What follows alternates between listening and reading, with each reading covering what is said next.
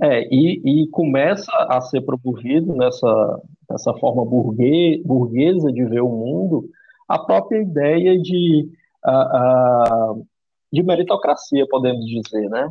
Uh, a ideia de que você consegue conquistar o que conquistou devido às suas próprias as suas próprias forças, a sua, a sua própria a vontade de, de, de querer fazer ou não essa, essa ação, ter ou não a vontade de conquistar esse objetivo, desconsiderando completamente as desigualdades econômicas, as desigualdades culturais. A ideia liberal vai dizer assim, né? E isso tem a ver, inclusive, com a ideia de seleção diria, natural, viu? né, Jackson? Eu vou só mais fazer forte, uma propaganda aqui do, da minha videoaula que está lá no YouTube, né, sobre o liberalismo político, sobre isso. É, e aí, uhum. viu, pessoal? Pode assistir lá no, no, meu canal no YouTube. Bom, é, ora, é, né? Você precisa. Se inscreva. Você precisaria de uma ideia para fundamentar isso. E essa ideia tem que vir da divindade. É o direito natural que vai plantar isso muito forte, né? Ora, por quê? Porque o liberal, o burguês, vai entender que tudo que ele conquista é fruto do trabalho dele, é fruto do esforço dele. E o absolutismo e é, os outros grupos eram o quê? Usurpadores, não trabalhavam. Inclusive, o burguês é superior ao pobre. Por quê? O pobre, apesar de agora ser igual na sociedade burguesa, ele é igual ao, ao, ao, ao produtor, ao burguês, né, ao comerciante, mas ele é um preguiçoso desgraçado, porque ele não trabalha o suficiente para conquistar o que o burguês conquistou. Exato. Ou seja, a riqueza do burguês é fruto do seu próprio trabalho. E isso, pessoal, vai ser muito explorado pelo, pelo David Ricardo, pelo Adam Smith. O trabalho vai ser fundamental. E aí os burgueses, nesse momento, se arrogam no direito de se acharem superiores. Né? O pacto de submissão que tinha na sociedade anterior agora é, é, é desfeito, porque todos agora somos iguais, ideias, todos agora somos é, é, livres, também a, a, partir de uma ideia, mas na realidade a gente sabe que não há essa igualdade e essa liberdade, né? Infelizmente. Esse é apenas o ponto de vista. É, e, e eu diria mais, né? Exato. Não é qualquer tipo de trabalho. Porque, veja bem, se, se a gente for pensar é, é, o trabalho indígena, sei lá, acorda cedo de manhã, vai lá, caça a comida do, dia uh, ah, para ter aquela comida. Se a gente for pensar, uma concepção de trabalho completamente tranquila, né? O que a gente está falando aqui de trabalho é o trabalho da fábrica, né? O trabalho com hora produtividade, que gera resultados. É. Exatamente, é essa ideia que vai ser difundida. É essa ideia que nesse mundo que se industrializou na Europa e passa a, a, a difundir essa concepção de que quanto mais industrial, mais civilizado, é, também vai ser difundido essa ideia de que Exato. tempo é dinheiro, né? E quanto mais você produz é, em menos tempo, mais dinheiro você pode fazer, mais lucro você pode construir. E aí você tem o processo aí de exploração do trabalho, né, que Karl Marx vai, vai analisar tão bem. Bom, só continuando.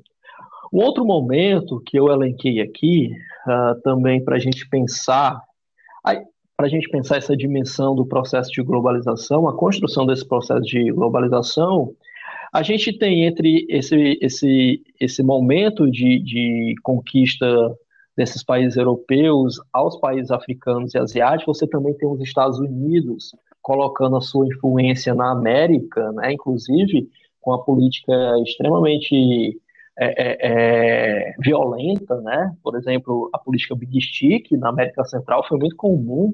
Ou você aceita os termos e, e a, a, venda de produtos norte-americanos, ou, ou os norte-americanos dos Estados Unidos vão lá e invadem seu país. E, e o Eduardo Galeano ele vai falar muito sobre isso, de como os Estados Unidos, no livro As Veias Abertas da América Latina, como os Estados Unidos eles vão adentrar uh, os, os sistemas políticos da América Latina para dominar e impor a sua forma de, de, de, de os seus interesses uh, para esses países, né? E aí é nesse momento pós-imperialismo que nós temos, como consequência, inclusive, do imperialismo, a Primeira Guerra Mundial. E aí a Primeira Guerra Mundial ela vai ter uma consequência uh, fundamental nesse momento, que é os Estados Unidos como potência uh, no mundo, a grande potência industrial do mundo. Os Estados Unidos vão se tornar, a partir da Primeira Guerra Mundial, muito uh, uh, como consequência da venda de armamentos durante esse período, né, como o país que vai dominar os mercados e uh, vai ajudar economicamente os países arrasados, né, se tornando inclusive o grande, e aí o Hobsbawm vai falar muito sobre isso na era dos extremos. Os Estados Unidos, após a Primeira Guerra Mundial, vão se tornar o grande credor e o grande devedor do mundo. E isso, o que é que significa isso, pessoal? Significa que os Estados Unidos emprestam dinheiro para determinados países, né? portanto vão ser credores, mas também vão comprar muita coisa de muitos países, portanto devedores. Então, o que é que vai acontecer? Em 1929, você tem uma crise generalizada no mundo, uh, iniciada nos Estados Unidos, que os Estados Unidos quebrando devido a essa crise, que é a crise da Bolsa de Nova York, uh, onde as ações das empresas, uh, uh, devido à especulação, especulação econômica, acabam desvalorizando bastante. isso quebra a economia norte-americana e isso, a, a quebra da Bolsa de Nova York, ela vai, de alguma maneira, mostrar como esse mundo economicamente estava interligado a partir de então. Porque a, a partir do momento que você tem a quebra da Bolsa de Nova York, você tem a quebra uh, e a desgraça mesmo econômica de vários países. Né? Uh, um deles, inclusive, vai ser a Alemanha, que vai. a gente tem até, até a ideia de que a o Partido Nacional Socialista do Hitler vai ganhar muita força devido a esse momento, porque vão atribuir a desgraça econômica da Alemanha ao modelo econômico liberal dos Estados Unidos, porque os Estados Unidos emprestaram dinheiro para a Alemanha e chegou um momento que não tinha mais dinheiro. E você tem, por exemplo, no Brasil, uh, o Brasil era um grande produtor de café e vendia o café para os Estados Unidos. Então, os Estados Unidos também não compraram mais. E aí, várias sacas e sacas de café precisaram ser destruídas, queimadas, para fazer com que a economia pudesse é, sobreviver de alguma maneira. Muita gente faliu, muita gente morreu, muita gente se suicidou devido à quebra da Bolsa de Nova York. Mas para vocês virem. Um para vocês virem. É, guarda, Sim. guarda aí essa, essa ascensão dos Estados Unidos. Ah, pode falar. Guerra. É, só para eu dizer uma coisa. Ora, o que que você tem agora uhum. como ideia na economia? O liberalismo econômico, que é o quê? A não intervenção do Estado na economia, porque você tinha no mercantilismo Exato. anterior o que uma forte pressão dos estados na, na economia ou nas economias. O peso era muito então você não tinha liberdade para produção, você não tinha liberdade para comercialização, porque tudo estava sob a tutela do Estado. Quando o liberalismo desponta e, se, e, e a, o mundo de então vê que essa é a melhor opção, você abre os mercados, agora você é liberal econômico, você é capitalista de fato e é preciso que você tenha liberdade para comercializar. Isso funciona muito bem durante décadas e décadas e décadas. Só quando chega em 29, é esse frenesi violento de produção, de produção, de produção, de, produção, de superprodução, vai chegar a um esgarçamento é. que a economia não consegue suportar. E aí acontece a bolsa, né? E aí, viu? É. Aí você vai precisar basicamente de... e é nesse momento que você vai precisar construir novas ideias econômicas. Isso vai ser muito importante para que para o que para o que a gente vai falar daqui é. a pouco, que é justamente essa é, essa ideia é, econômica que vai surgir pós, principalmente quebra da bolsa de 29. Uhum. Exatamente, porque a gente vai ver até que ponto o modelo liberal funcionava ou não, né? Até que ponto há uma contradição aí importante no modelo liberal. Porque, falando um pouco sobre essa questão da superprodução, o próprio Hobsbawm vai dizer isso. Pensava-se que o mundo consumia. Pensava-se que a economia mundial estava crescendo e poderia consumir. E aí a especulação é justamente isso, pessoal. A ideia de que eu vou produzir, produzir, produzir, vou adquirir empréstimo para aumentar minha empresa, vou vender minhas ações para conseguir dinheiro para aumentar minha empresa e, e, e vender mais, só que a venda não estava de acordo com o esperado. E aí foi grande, a grande crise, né? a quebra da Bolsa de Nova York nesse momento, o craque da Bolsa de Nova York nesse momento. E aí eu queria chamar a atenção justamente para isso, né? essas conexões econômicas mundiais que vão é, é, acontecer em um país, é um mas vão afetar basicamente o mundo inteiro. E eu acho que eu falo do Hobbes é, exatamente. E aí você vai ter outras crises dessas do capitalismo ao longo da, da história a partir de 29, né? A gente teve uma em, recentemente, em 2008, não sei, acho que o Jackson vai abordar isso depois, provavelmente teremos outra crise econômica agora, devido ao Covid-19, é e aí a gente vai ver como é que já estamos, né? Vai ver como é que vão, vão funcionar. E aí, vai, na verdade, vão, vai mostrar a contradição do liberalismo, né, Jackson? Mas eu vou deixar aí para falar sobre isso. Bom, a, após a, a, quebra da Bolsa de Nova York, eu elenquei aqui. Uh, se eu estiver passando deixar. por alguma coisa é. importante, tu, tu me lembra, viu, Jackson? Beleza. Porque eu já vou aqui para o mundo pós-Segunda Guerra Mundial, né? Que você tem aí uma, um mundo já extremamente industrializado, você já estava no momento da, que, que a tecnologia já estava extremamente avançada, com criação de bombas uh, extremamente destrutivas, com corrida espacial para quem chegava no espaço primeiro. E você tem, a partir de então, no mundo pós-Segunda Guerra, uma disputa ideológica e, ao mesmo tempo, econômica, né? que é a disputa entre o mundo uh, capitalista, liderado pelos Estados Unidos, e o mundo uh, socialista, uh, liderado aí pela União Soviética.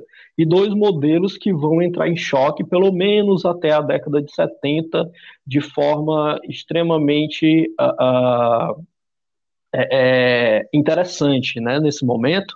Por quê? Porque o mundo capitalista, liderado pelos Estados Unidos, vai influenciar de diversas formas aos países a, a, a seguirem a sua ideologia. Exemplo, o Plano Marshall, que é uma ajuda econômica aos países europeus após a Segunda Guerra Mundial, também vai estar vinculado a esse apoio uh, desses países europeus ao mundo uh, ideologicamente capitalista. Ao mesmo tempo que a União Soviética vai expandindo também a sua na Europa, né, criando a chamada cortina de ferro, é, de alguma maneira levando a concepção uh, ideológica so, é, socialista para esse mundo, uma, uma, economia planificada, né, Jackson, em que o Estado organizava, portanto, o que era necessário, o que não era necessário, uh, diferentemente uh, da economia liberal ou uh, uma, um capitalismo de, de, Estado, não sei como é que a gente vai chamar nesse momento. Já. Jackson pode falar melhor disso depois de mercado. De mercado, né? Tentando, pelo menos na década de 70, voltando a uma ideia neoliberal, né? Retomando uma ideia neoliberal. Eu acho que até 70 a, a, o liberalismo estava meio escondido ainda, né? Devido à crise mundial, de 29. Quando as ideias econômicas do Keynes, né? Do John Maynard Keynes, começa a imperar, porque se entendeu que depois da quebra da uhum. Bolsa, o liberalismo sozinho não dava conta de assistir a economia e nem muito menos de assistir a sociedade. Né? E, e aí, essas ideias do Keynes são muito importantes para reerguer não só os Estados Unidos, né, que participou da guerra, teve muitas perdas, e não só a Europa, mas o planeta inteiro. Por quê? Por quê? Você vai uhum. se criar nesse momento, né, já os protótipos da Organização Exatamente. das Nações Unidas e vai se criar os protótipos dos blocos econômicos. Pois é. Falhou a tua, falhou, falhou a tua ligação. Vai se criar nesse momento, pós Segunda Guerra, né? Vai se criar os protótipos das organiza uhum. da Organização das Nações Unidas. Uhum. Vai se criar o protótipo do BID e do BID, são dois bancos, né, que vão financiar o planeta inteiro, Exatamente. com taxas exorbitantes, é evidente, mas vai financiar e vai reerguer o mundo. E tudo isso vem, vem pelas ideias, de certa maneira, do Keynes. É. Exatamente. Os, os a dívida né, externa né, vai começar assim, a acontecer. Né? Países, né? Eles vão, vão, vão estar é, precisando desses recursos, mas ao mesmo tempo que se erguem, se endividam, né? E ficam na dependência ad infinita, digamos assim.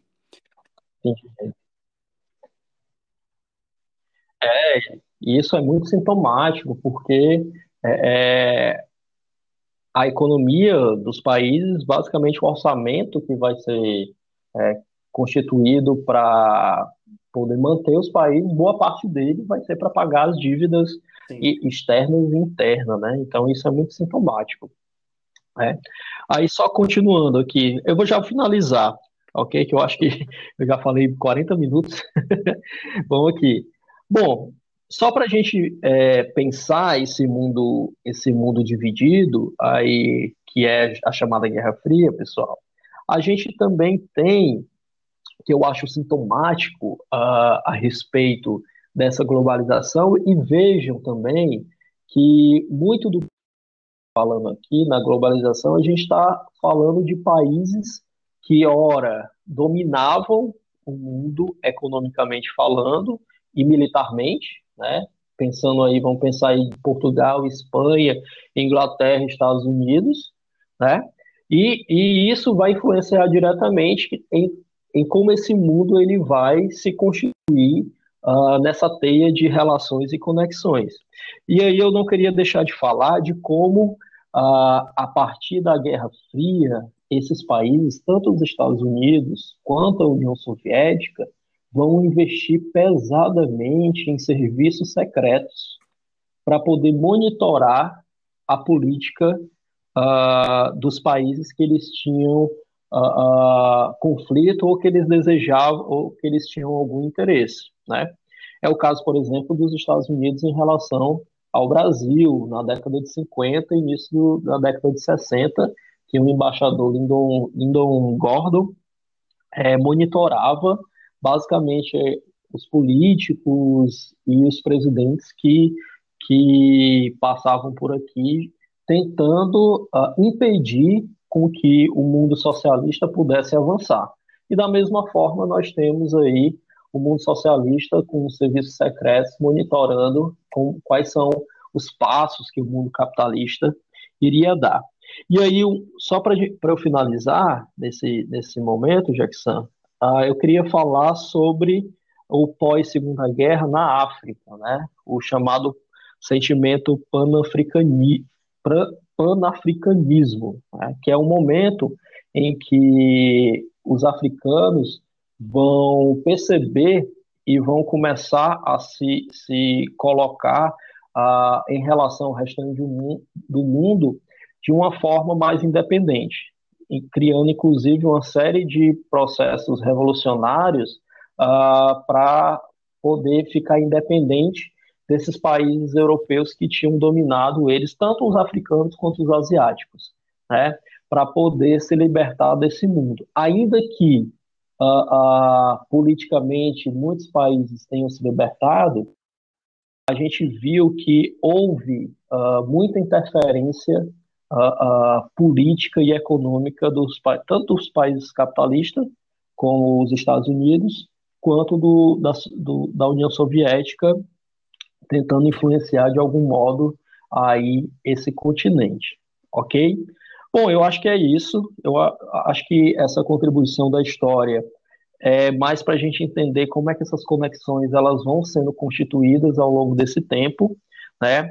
A partir da, da queda do Muro de Berlim, da, União, uh, que era dominado aí pela União Soviética em 1989 e o fim da União Soviética em 1991, a gente vai ter uma mudança bastante, bastante relevante uh, no mundo. Uh, eu diria com a vitória do modelo capitalista do mundo. E isso vai ser muito tá bom. a bom, partir de então. Agora eu passo a bola para ti. Eu nunca consigo, mas eu vou tentar ser o mais sucinto possível.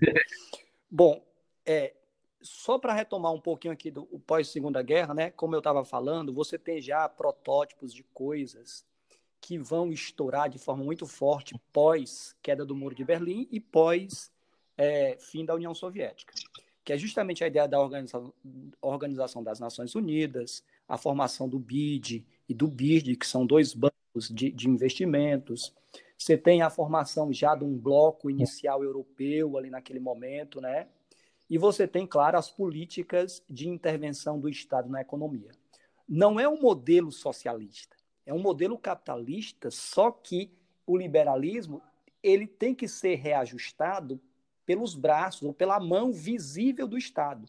Lembre-se que a ideia da mão invisível, né, é a mão invisível elaborada pelo Adam Smith lá no período uhum. clássico do liberalismo, do começo do capitalismo ali, de forma forte no 18.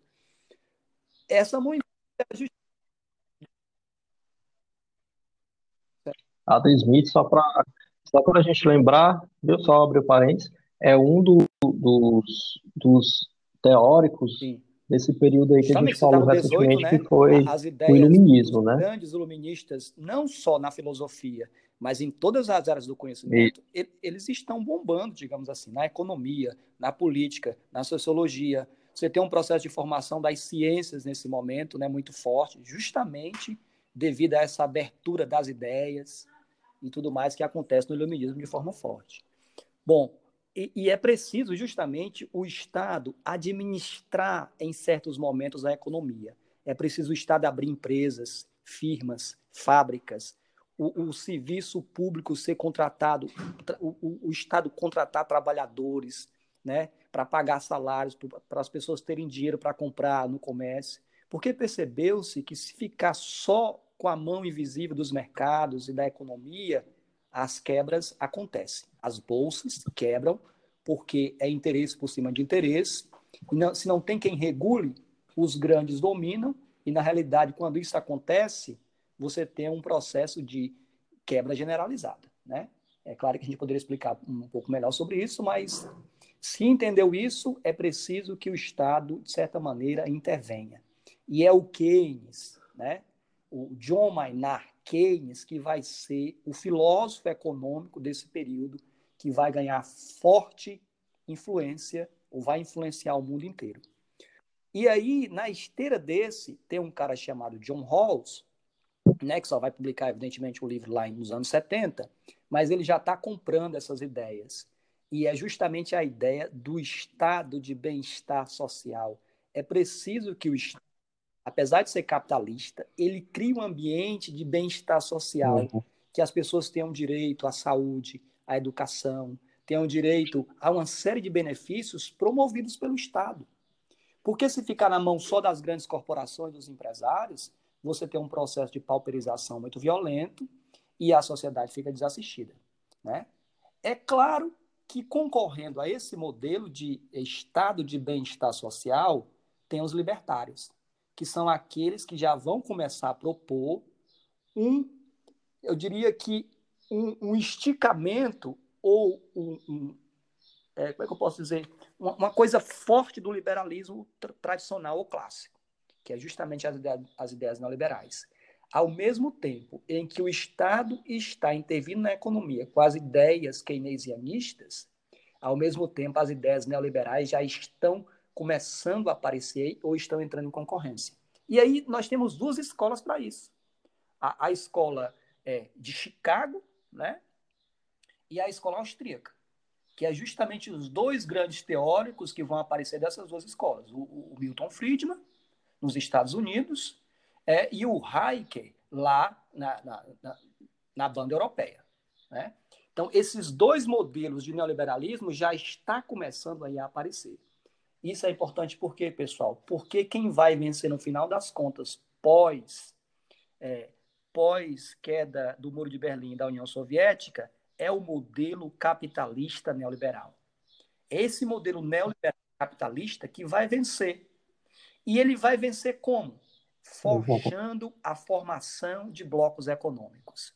Blocos econômicos para quê, professor? Blocos econômicos para é, para pulverizar o mundo de mercadorias, para vender mercadoria em todas as partes de formas aceleradas. E aí não esqueça o que é a globalização, só para conceituar aqui agora, né, já que eu me lembro. É justamente esse negócio de conexão que o Cristiano falava no começo.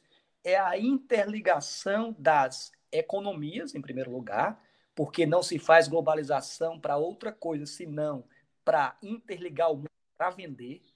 Essa é a primeira ideia da globalização. É interligar o mundo para dissipar ou para distribuir Exato. a coisa mais importante, que não são as ideias, que não são as pessoas, que não, que não é a cultura, é a mercadoria, é a coisa mais importante. Porque quem vence é o capitalismo. E o capitalismo só se sustenta pelo lucro. E só tem lucro se explorar o trabalho e vender mercadorias. Né? Inclusive, o próprio trabalho é uma mercadoria. Bom, essa, é, essa integralização que começa via economia, ela é integralizada por duas coisas fundamentais. Pela disseminação da comunicação, que não há globalização sem o processo de interligação das comunicações, e não há globalização sem a intensificação ou sem o melhoramento dos transportes. Então, essas três coisas não podem ser esquecidas por vocês sobre o processo da globalização. É uma interligação econômica, em primeiro lugar, depois é uma integra é integralização é, das comunicações e dos transportes. E a reboque disso vem quem? Com a integralização política, porque vai se estabelecer o modelo da democracia como mais vantajoso, digamos assim, e da sociedade ao modelo capitalista dos Estados Unidos. Então você tem aí um processo de integralização generalizada da sociedade via, evidentemente, capitalismo e ideias liberais. Algum comentário, Cristiano?